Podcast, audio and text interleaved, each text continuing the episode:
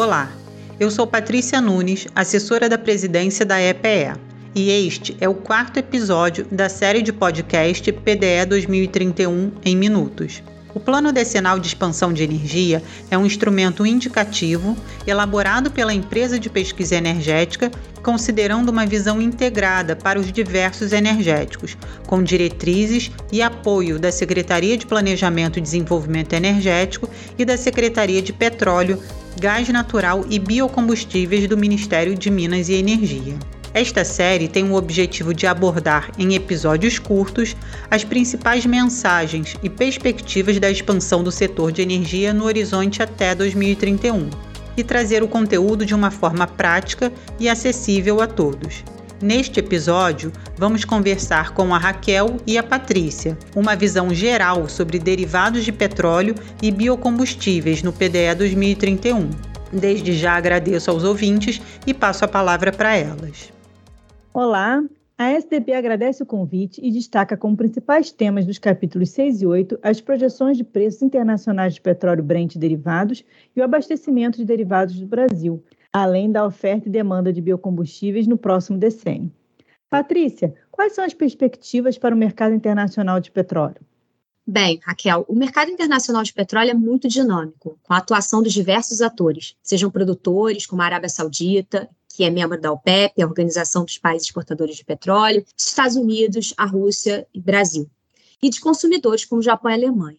Ao longo dos próximos anos, diversos fatores poderão interferir nos preços internacionais de petróleo, em especial do petróleo, que a gente chama marcador de referência, o petróleo Brent. Vale destacar que a evolução da demanda mundial de petróleo é afetada por políticas públicas, por tecnologias e pelas preferências dos consumidores. No Plano Decenal de Expansão de Energia, o PDE 2031, a EPE indica, para o médio prazo, o crescimento da atividade econômica, da renda per capita, da demanda por mobilidade e do acesso à energia. E aí, desse modo, ao longo do próximo decênio, projeta-se elevação da demanda global por petróleo, proveniente, sobretudo, do desenvolvimento econômico e da urbanização de nações localizadas na Ásia, na África e também aqui na América Latina. Patrícia, e o preço do petróleo Brent e dos derivados de petróleo no mercado internacional nos próximos anos? No horizonte decenal, a trajetória para o preço do petróleo Brent baseia-se no equilíbrio entre a oferta e a demanda mundial de petróleo. Considerando a demanda crescente de petróleo no mundo, a EPE indica que, no que se refere à oferta, Dadas as reservas atuais em produção, e mesmo com os aumentos esperados no Brasil, Estados Unidos, Canadá e Noruega, ainda assim serão necessários investimentos adicionais e inclusão de novos projetos de exploração e produção. Cabe comentar que o Brasil pode se tornar um dos cinco maiores exportadores de petróleo do mundo. Sobre essa perspectiva de oferta e de demanda crescente, a EPE projeta que os preços internacionais de petróleo devem seguir uma trajetória, de acordo com o cenário de referência, com preços no final do decênio em torno de 80 dólares. Por sua vez, os preços internacionais de derivados acompanham, em grande medida, as variações dos preços do Brent. No PDE 2031, a EPE indica que haverá uma valorização relativa, o que chamamos de prêmio, de combustíveis com menor teor de enxofre, como o caso do diesel S10, que é comercializado no Brasil. E o Brasil, Patrícia, como será o abastecimento nacional de derivados de petróleo nos próximos 10 anos? O Brasil ele se consolidará como exportador de petróleo e permanecerá como importador líquido dos principais derivados durante todo o horizonte de estudo, com destaque para as importações de nafta, que é usada na petroquímica para a produção de plásticos, por exemplo, o querosene de aviação, que é usado nos aviões, e o óleo diesel, e o óleo diesel, especialmente, considerando que a matriz de transporte brasileira é fortemente rodoviária e, em termos de energéticos, dependente desse derivado. A demanda energética do diesel para o transporte será de 54 milhões de TEP, representando 51% do consumo de energia para o setor de transporte. Nos próximos 10 anos, em um cenário de crescimento econômico e aumento da demanda de energia no Brasil, mesmo com a ampliação da malha ferroviária, que tem sido sinalizada, e incentivo à cabotagem, a matriz de transporte ainda continuará dependente deste combustível. Por sua vez, a gasolina e o gás de cozinha, né, o GLP, eles apresentam tendência de decréscimo em suas importações, com possível autossuficiência na próxima década. E esse comportamento ele está associado, no caso da gasolina, ao crescimento do uso do etanol hidratado nos veículos leves, que será comentado mais à frente por você mesmo nesse podcast. No caso do GLP, por ampliação da infraestrutura de produção no país, principalmente nas unidades de produção de gás natural, as que a gente chama de UPGNs, que terão um crescimento de 13% ao ano entre 2021 e 2031 e responderão por cerca de 58% da produção nacional de LP em 2031. Em que patamares estarão essas importações? Bem, embora projete-se pequeno crescimento da produção dos principais derivados ao longo do período decenal, em 2031, as importações de óleo diesel e de querosene serão superiores às máximas históricas, representando um saldo líquido de, de menos 71 mil metros cúbicos dia e menos 7,6 mil metros cúbicos dia, respectivamente. Nos próximos 10 anos, o percentual de importação de diesel frente à demanda total crescerá de atuais 25% para 37%, sinalizando eventual necessidade de investimentos na ampliação da infraestrutura primária de abastecimento, na movimentação e armazenagem desses produtos o que pode incluir também investimentos em dutos, terminais e na estrutura portuária. Patrícia, segundo o PDE 31, haverá ampliação na capacidade de refino? O PDE 2031 ele não indica alteração significativa da capacidade nominal de refino no Brasil, que permanecerá em 2,4 milhões de barris dia ao longo dos próximos 10 anos. Contudo, o plano sinaliza a melhoria das refinarias existentes, em especial para a produção e oferta do óleo diesel S10, que eu já tinha comentado, por meio da ampliação de suas unidades de tratamento deste combustível.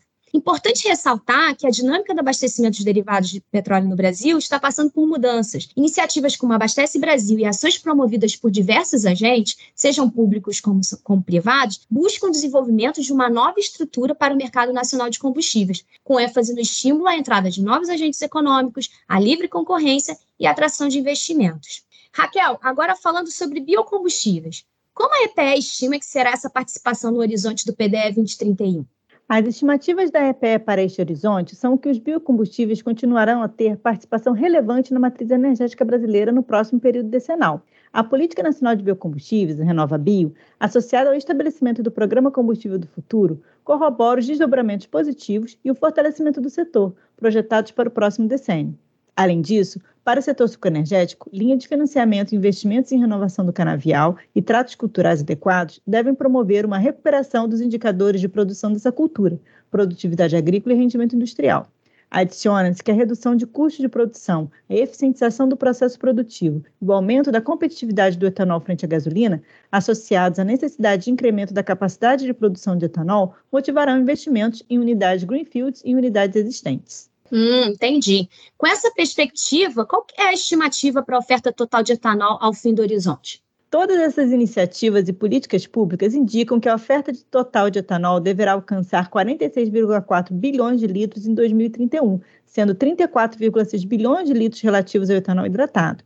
Parte desta produção terá a participação do etanol que usa como matéria-prima o milho. A produção desse biocombustível tem apresentado um crescimento expressivo nos últimos anos e deverá alcançar volumes na ordem de 8 bilhões de litros em 2031 no cenário de referência. Ah, uhum. A bioeletricidade continuará sendo parte desse cenário?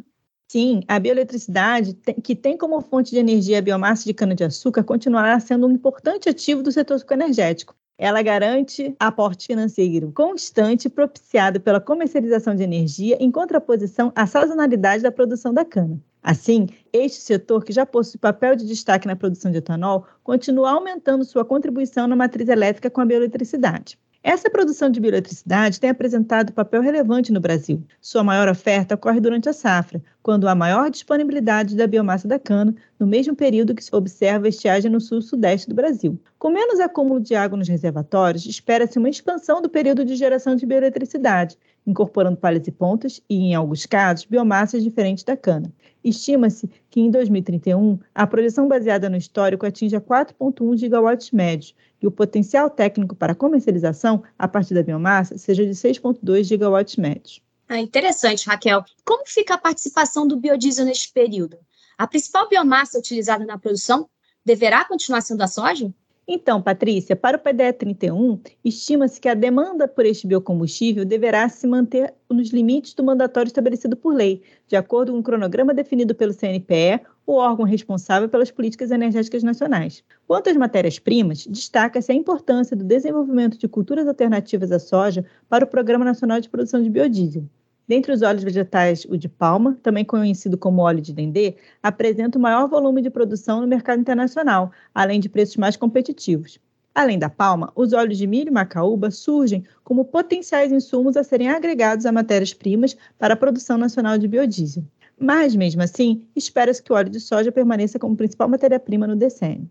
Ok. E nos próximos 10 anos, quais outros biocombustíveis merecem destaque? A EPE tem acompanhado as fontes que obtiveram maior incentivo ou apresentaram maior crescimento nos últimos anos. Dentre elas, destaque-se o biogás, com quase 60% de biometano. Há diversas fontes para a produção de biogás, mas o capítulo 8 aborda o que é obtido pela fermentação da vinhaça, subproduto da produção de etanol, e o da torta de filtro, que é obtido quando filtra o caldo da cana para produzir açúcar ou etanol. Dada sua concentração, estima-se que o biogás no setor sucroenergético terá uma maior inserção na matriz energética, podendo ser destinado à geração elétrica, substituição ao diesel e misturado ao gás natural fóssil nas malhas de gasoduto. O PD 2031 indica que o potencial de produção no fim do horizonte do estudo será de 7,1 bilhões de normômetro cúbico, oriundos da vinhaça e da torta de filtro, e de 5,7 bilhões de normômetro cúbico advindos da palhas e pontas da cana-de-açúcar. Mais recentemente, o Brasil tem apresentado iniciativas para criar políticas públicas e aprofundar o conhecimento sobre o bioquerosene de aviação, de forma a viabilizar economicamente esse biocombustível.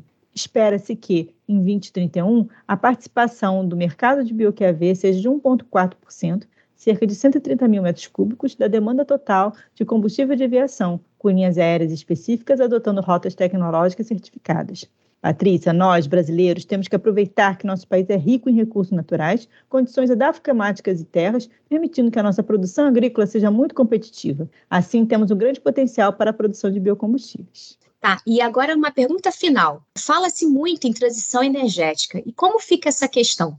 A transição energética, Patrícia, para uma economia de baixo carbono é um processo que está em curso. Cabe destacar que, para que ela ocorra, muitos avanços precisam ser observados, seja maior eletrificação de veículos, o aumento de eficiência energética, a adoção de políticas públicas, seja de incentivo ou por meio de diminuição de subsídios para combustíveis fósseis, a aceleração de mudanças comportamentais da população, com a maior disseminação do trabalho remoto, a substituição de viagens aéreas de negócio por teleconferências e a substituição de derivados de petróleo em diversos setores.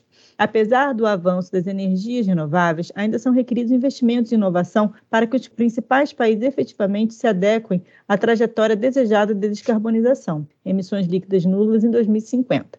Segundo a Agência Internacional de Energia, a IEA, cerca de 75% do progresso requerido para a descarbonização da economia mundial envolve tecnologias e processos que ainda não são economicamente viáveis. Nesse contexto, ao longo do próximo decênio, projeta-se um aumento contínuo e gradual da demanda mundial de petróleo no Brasil, vislumbram-se avanços em ações para descarbonização no Parque de Refino Nacional, seja na forma de otimização e redução da intensidade de carbono nas refinarias, seja iniciativas para o coprocessamento da biomassa. A participação de biocombustíveis é fundamental nesse processo, tanto para a transição energética quanto para a contribuição no atendimento aos acordos internacionais do clima assinados pelo Brasil.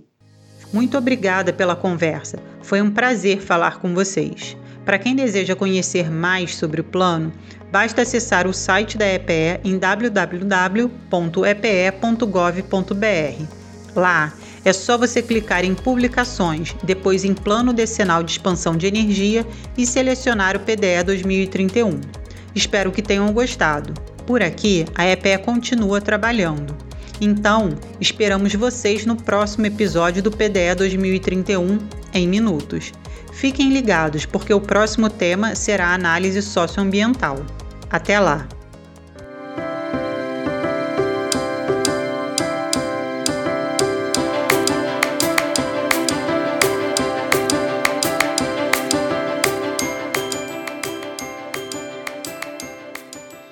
Apresentação e coordenação técnica: Patrícia Gonzalez, assessora da presidência. Convidadas: Raquel Martins Henriques, consultora técnica, e Patrícia Bonfim, também consultora técnica. Coordenação: Maura Scherfan, assessora de comunicação. Edição: Luciana Alves, estagiária redatora da ESCOM.